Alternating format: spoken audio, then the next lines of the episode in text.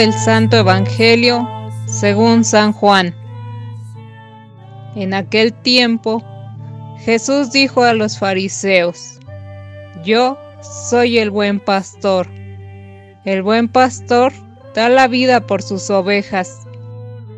En cambio, el asalariado, el que no es el pastor ni el dueño de las ovejas, cuando ve venir al lobo, abandona las ovejas y huye. El lobo se arroja sobre ellas y las dispersa, porque a un asalariado no le importan las ovejas. Yo soy el buen pastor, porque conozco a mis ovejas y ellas me conocen a mí.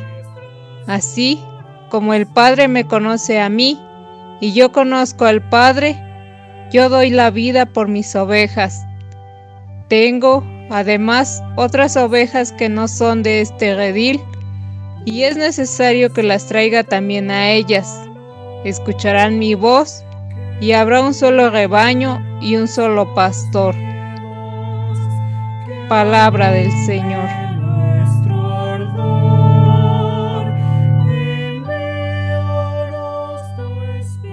Sábado 24 de octubre. Hoy celebramos la fiesta de San Rafael y Valencia, que escuchando con toda seguridad aquellas palabras del buen pastor en el Evangelio según San Juan, después del lavatorio de pies, comprenden lo que acabo de hacer con ustedes. Me llaman maestro y señor y tienen razón, pues si yo, que soy su maestro y señor, les he lavado los pies, Ustedes, deben hacer lo mismo. Esto es lo que debemos hacer.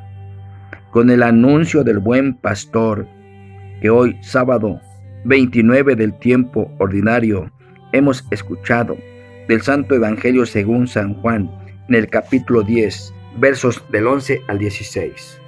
Yo soy el buen pastor, refiriéndose a su persona, pero Tomando lo que dice en San Juan capítulo 13 versos 13 al 15, les he dado ejemplo para que vayan y llegan ustedes lo mismo. Si pudiera medir mi confianza en el Señor, ¿qué tan grande sería? O si pudiera contar el número de veces en que me abandono enteramente en las manos de Dios, ¿qué tan repetitivo sería el número? Quizá este es el momento para preguntarme, ¿confío plenamente en la voz del buen pastor? ¿O al contrario, callo su voz, me oculto y hago que no lo escucho? ¿O pero aún, sigo las voces de otros pastores? Mas no solo es preguntarse, también es bueno actuar y dejar que Dios actúe, pues Él es el buen pastor. Es aquel que me guía por el camino correcto aunque en ocasiones me desvíe o quiera tomar atajos. Él es aquel que me corrige cuando me equivoco, pues siempre quiere mi bien. Es mal, es más. Él es quien conoce a cada una de sus ovejas, sabe qué necesitan, qué les gusta o disgusta, sabe cómo comunicarse con cada una de ellas, pues su encuentro es personal.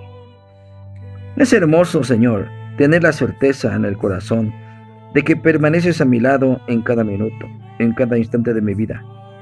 Saber que velas, Señor, por mi bien, que no se tuve mi corazón, pues, ¿quién me separará del amor de Cristo? Tribulación o angustia, persecución o hambre, desnudez o peligro o espada. Nada ni nadie me separará si confío en aquel que me ama con amor de Padre y me guía, pues es el buen pastor. Que aprenda a abandonarme plenamente en el corazón divino de Cristo, pues soy suyo. Dejar que el rostro de Dios buen pastor nos ilumine, nos purifique, nos transforme y nos restituya plenamente, renovados a nuestra misión. Que también en nuestros ambientes de trabajo, podamos sentir, cultivar y practicar un fuerte sentido pastoral, sobre todo hacia las personas con las que nos encontramos todos los días. En el ambiente laboral, ser buen pastor con los trabajadores. En el ambiente escolar, buen pastor con los alumnos. En el hogar, ser buen pastor entre los esposos y estos con sus hijos.